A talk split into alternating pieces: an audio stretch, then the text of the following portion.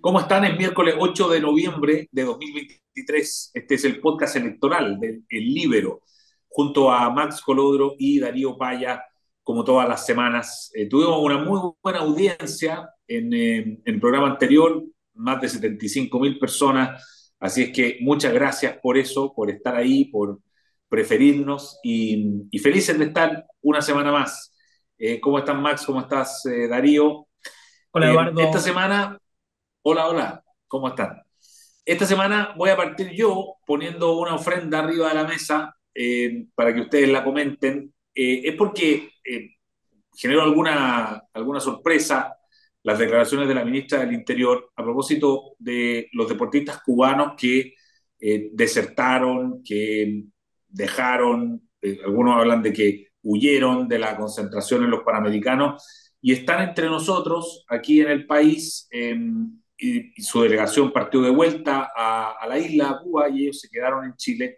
Eh, se habla de eh, que presentarían eh, una solicitud de refugio, de asilo. el, de hecho, el, el, subsecretario Monsalve dijo que ya tienen conocimiento de que hay ocho casos en que se han acercado al Servicio de Migraciones para iniciar una tramitación al respecto, pero la ministra del Interior planteó que pidió que no se especulara respecto de esto, porque bien podrían estar en el país haciendo turismo. Eh, da, da, una sensación de que no hay una sola línea en el gobierno, eh, da la sensación de que es un tema relativamente incómodo eh, para ellos. No sé cómo lo ven, Max, ¿cómo lo ves tú este, la situación ¿no? de, estos deportistas cubanos disidentes, entre comillas?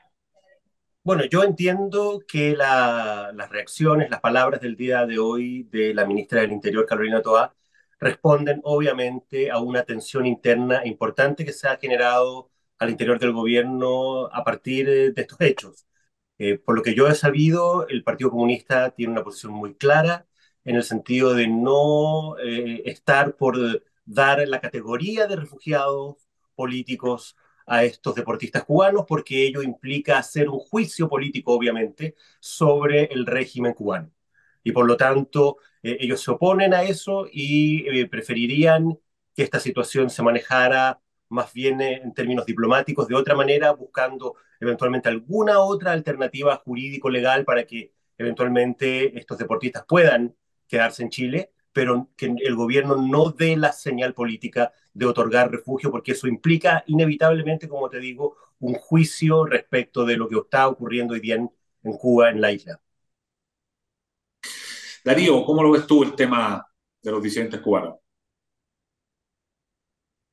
Primero, quiero enfatizar la, la, tecla que acaba de tocar eh, Max, porque que mientras el subsecretario reconoce que iniciaron los trámites, que la ministra diga que a lo mejor andan de, turismo, como que excede los límites de las, de las descoordinaciones comunicacionales, digamos. Eh, es de esos casos que uno dice, eh, no sé si, de nuevo, si llorar o reír, que eh, es muy dramático, pero yo creo que vale la pena mirar esto en el, contra el, el trasfondo, contra el telón de fondo del momento político en que estamos viviendo, en que desde la perspectiva del gobierno y de la izquierda en general, de la extrema izquierda sobre todo, es un momento de estudiado silencio, de cuidadoso silencio, para no decir ni hacer nada que, recuerde cuán a la izquierda están en sus percepciones, cuán alejados están del sentido común de los chilenos. Eh, hay una película muy antigua, muy buena, eh, que se llama True Colors, los verdaderos colores. Hay ciertas circunstancias en que la presión, la realidad hace que por más que tú hagas lo posible por mantener las apariencias o los silencios, por ejemplo, respecto del proceso constitucional, la presión, la realidad hace que la verdad flore, tus verdaderos colores queden de, manifiesto. Y este es un caso de esas casi ironías del destino, eh, que a la, izquierda, a la izquierda radical chilena, desde Cuba, le llegue este presente griego, ¿ah? que este, esta pequeña crisis, que, y para poner las cosas en perspectiva, no es solo que produzca una tensión al interior del gobierno entre el PC y otras fuerzas políticas. Es que marcan esa división, ese abismo de percepciones que hay entre el sentido común de la mayoría de los chilenos y algunas de estas instituciones dominantes en, en, la extrema izquierda. Em, bueno, sigamos con atención cómo, cómo deviene esto. No, no nos olvidemos que al final aquí lo que hay son, son personas, que el costo que estas personas asumen, personal, familiar, emocional, cultural, en fin. Eh, si uno trata de hacer el ejercicio de empatía, imaginarse lo que significa romper así, ¿ah? con, con, con, la vida que uno llevaba hasta ese minuto, se da cuenta del nivel de angustia que estas personas deben estar experimentando. Y yo creo que esa es la consideración principal que hay que tener en este caso.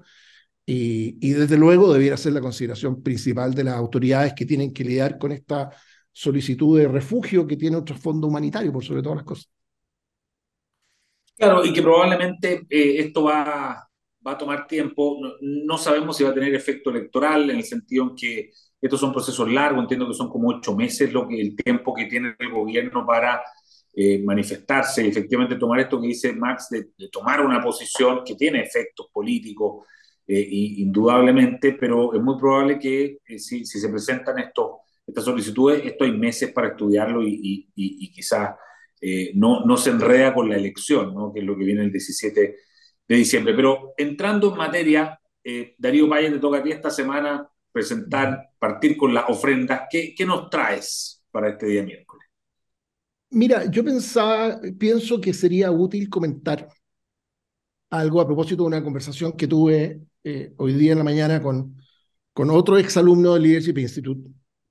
Ustedes lo pueden conocer como el presidente del Partido Republicano, con Arturo Esquella.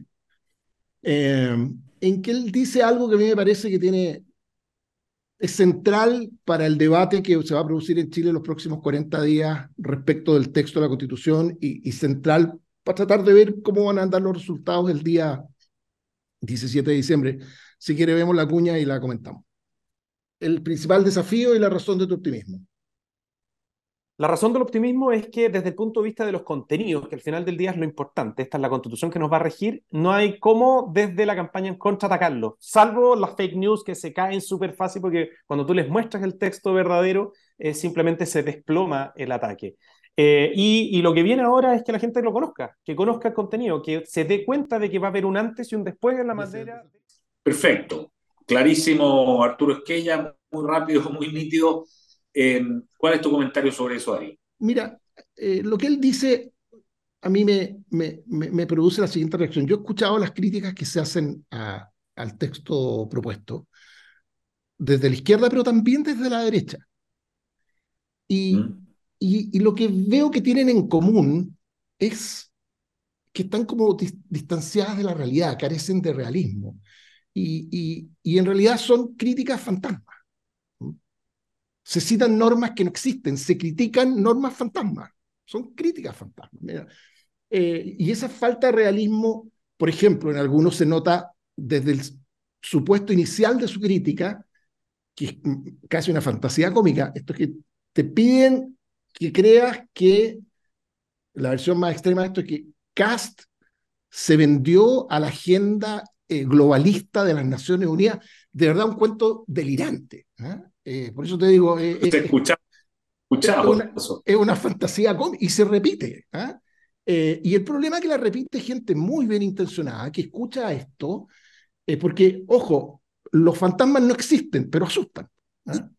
y cuando a ti te dicen, ojo, peligro, aquí hay un problema, es razonable que tú digas, ¿será cierto esto? Entonces, mira, los ejemplos son infinitos. Por ejemplo, primera falta de realismo crítica, eh, que con esto se va a cerrar, el, que rechazando se cierra el proceso constituyente y terminamos con este cuento.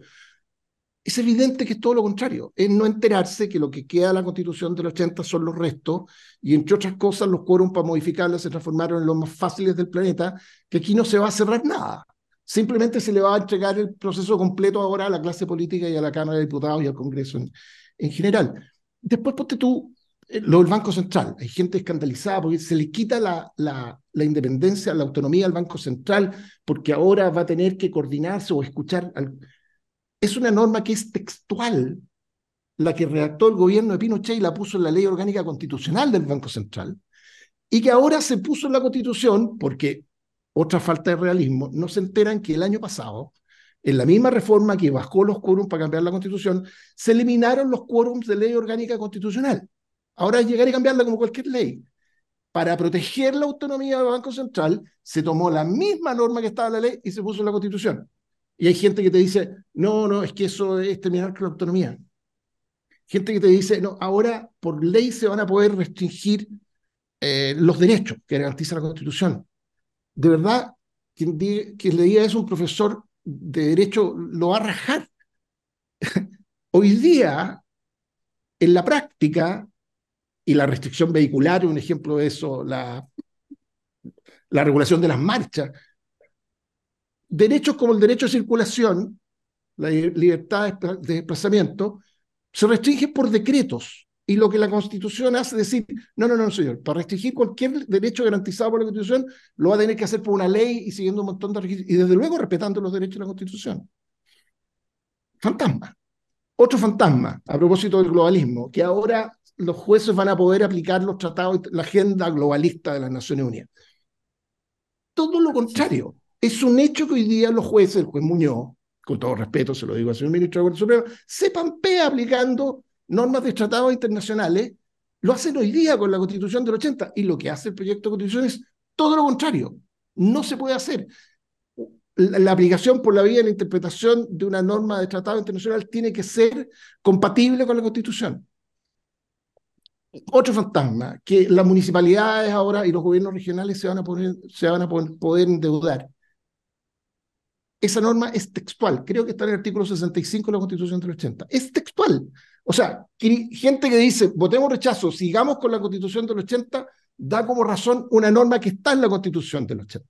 Oye, y los ejemplos se repiten una y otra vez. Me quiero ir un par de líneas gruesas para terminar, porque e, esa falta de realismo se traduce en cosas muy gruesas. Por ejemplo, yo creo que si de la crisis y los problemas que tiene hoy día en Chile, uno trata de hacer un, un resumen y encontrar una razón gruesa. Una razón evidente en el colapso del sistema de partidos que tuvimos, el sistema político. Hoy día tenemos 22 partidos, me podrán corregir ustedes, creo que hay ocho más en formación. Eh, es clave ordenar esto. ¿Ustedes creen que existe alguna posibilidad de que el Congreso el día de mañana se autolimite, se autorregule, disminuya sus cargos? Esta es una oportunidad de oro por ordenar el sistema político para terminar con esta fiesta. Falta completa de realismo, se prefiere pelear con fantasmas, defendiendo una constitución que, disculpa que personalice esto, a mí me tocó estudiarla, enseñarla, eh, enseñando, además fui profesor ayudante de, de, de, Guzmán incluso, ¿ah? me tocó defenderla como diputado en San Miguel, en la aprobación, la victoria, en el Congreso, que fui siempre minoría y oposición, pero con un mínimo de realismo me doy cuenta que esto es una constitución de la que esa constitución hoy día quedan los restos. Y es lo más fácil de, cambiar lo que queda. Y por eso termino diciendo que, como todas las fantasías, como todas estas imaginillas con fantasmas, eh, de, de, esa fantasía se despierta, como decía Martin Luther King, de manera violenta. Rude Awakening. Y ese Rude Awakening yo creo que sería para algunos ver que el rechazo que impulsaron lo están celebrando el escenario Jadwe, Paradit, eh, Stingo, no, no, no, sé quién más, digamos, fueron dándose las manos preparándose para atacar los restos de la constitución del 80 que quedó sin protección alguna eh, a partir del próximo año en el mismo Congreso. Entonces, eh, yo creo que, que es hora de, de, realismo, de terminar con la fantasía, dejar de asustar con fantasmas, darse trabajo de leer porque no requiere más que eso. creo que los que lo hagan van a terminar fácilmente convencido de, lo que es más razonable hacer el, el 17 de diciembre. Déjame solamente, antes de darle la palabra a Max con su ofrenda, fuiste ayudante de Jaime Guzmán y estás tranquilamente a favor, alegremente a favor. ¿Cómo, cómo describirías tú como... entusiastamente a favor. No solo porque de lo que fue quedan los restos, sino porque el país tiene nuevos desafíos. Por ejemplo, el activismo judicial. Por eso es particularmente grave este fantasma de las Naciones Unidas y esta conspiración mundial con Austin Powers, no sé quién más, que tiene alguno en la cabeza, porque lo que hace el, texto nuevo es justamente cerrar esa puerta a la agenda globalista, como le quieran llamar, diciendo una cuestión que es de sentido común, que no la hacía la constitución anterior. La constitución es la norma suprema en Chile. Los tratados se interpretan en concordancia con la, con la constitución. Y le agrega no se pueden aplicar ni las resoluciones ni las recomendaciones de los organismos internacionales. ¿ah? Que se, ese otra trampita, se cierra. ¿ah? Eh, pero en fin, así que no solo tranquila, sino que entusiastamente. Bien, muy bien. Muchas gracias, Darío Paya. Max Color, ¿cuál es tu ofrenda para este miércoles? Me, gustó mucho la metáfora usada por Darío de los artículos o las normas fantasmas, porque de alguna manera se topa con el tema que yo quiero plantear también, con mi ofrenda del día de hoy. Yo creo que no solo hay eh, artículos fantasmas, normas fantasmas y que la gente eh, fantasea y pelea con cosas que en realidad no existen, eh, en, el texto constitucional que se está presentando al país hoy día, sino que hay hoy día un riesgo que se está empezando a plantear de un eh, escenario político fantasma, que es el que está buscando plantear básicamente el oficialismo, la izquierda, la centroizquierda. ¿Respecto de qué?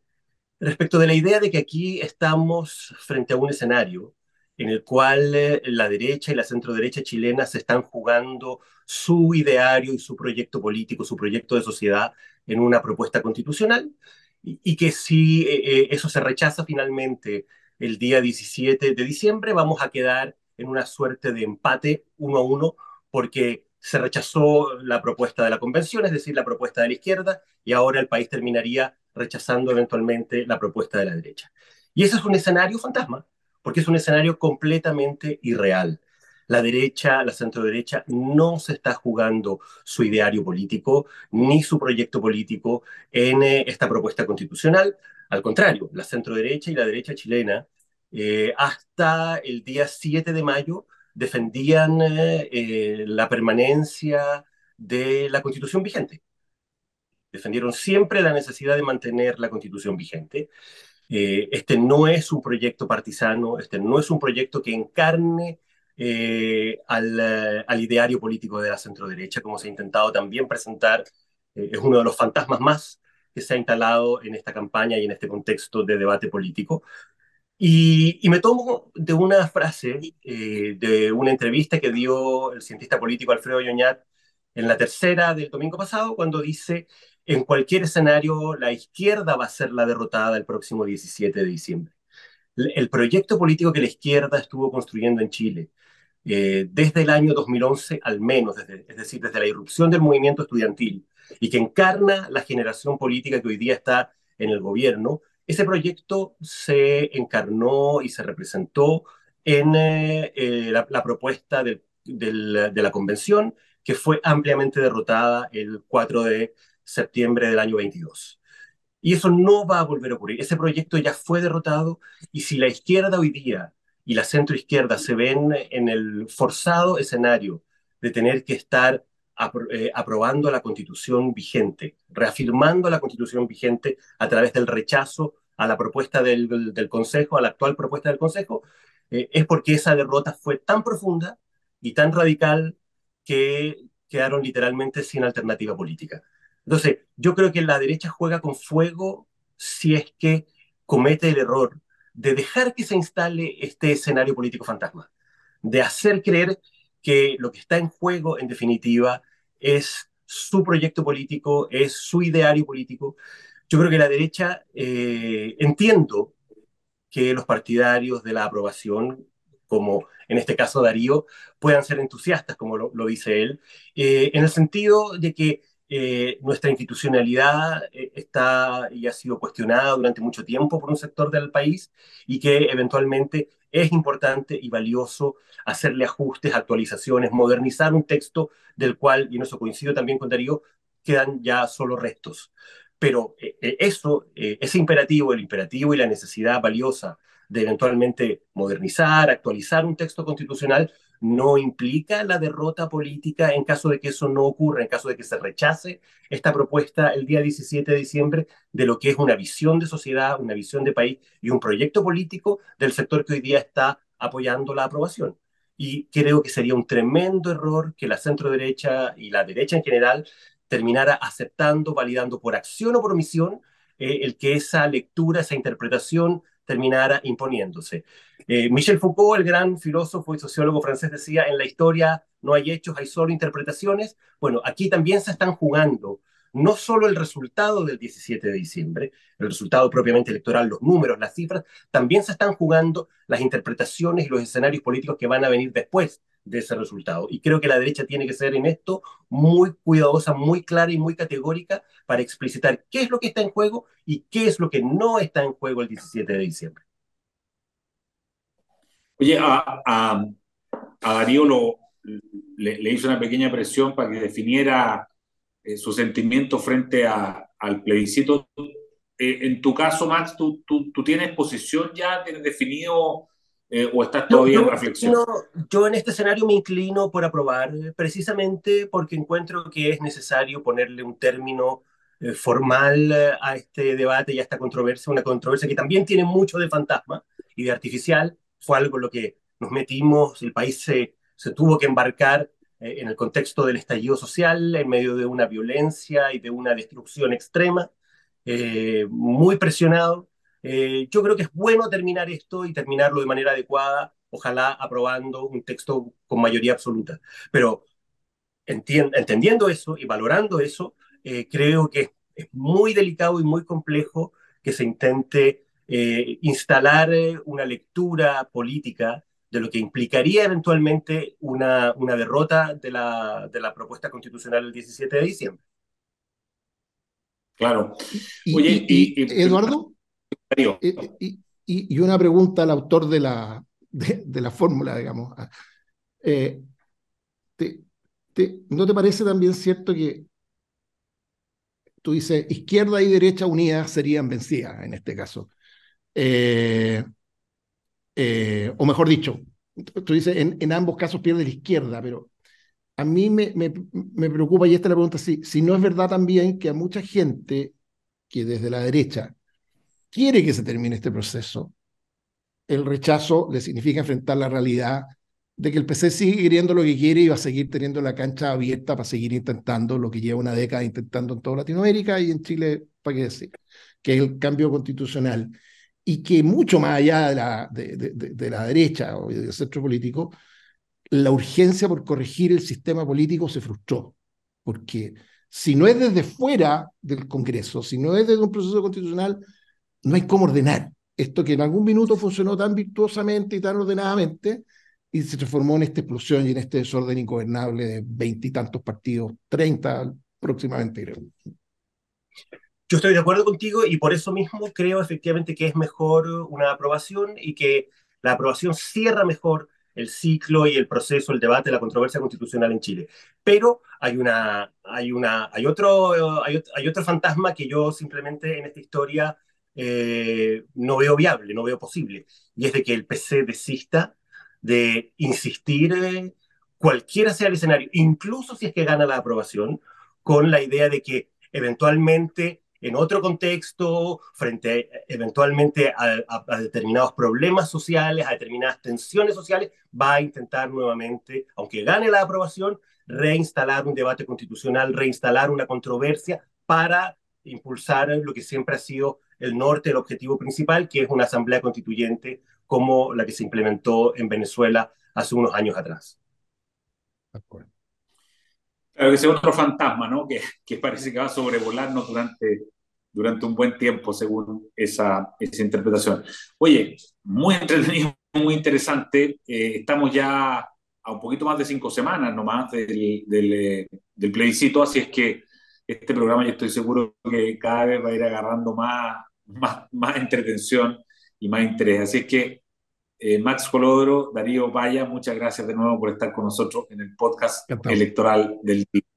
Hasta la gracias a ti, Eduardo, y un abrazo a los amigos y amigas del libro. El libro, la realidad como no la habías visto. Haz que estos contenidos lleguen más lejos haciéndote miembro de la red Libero.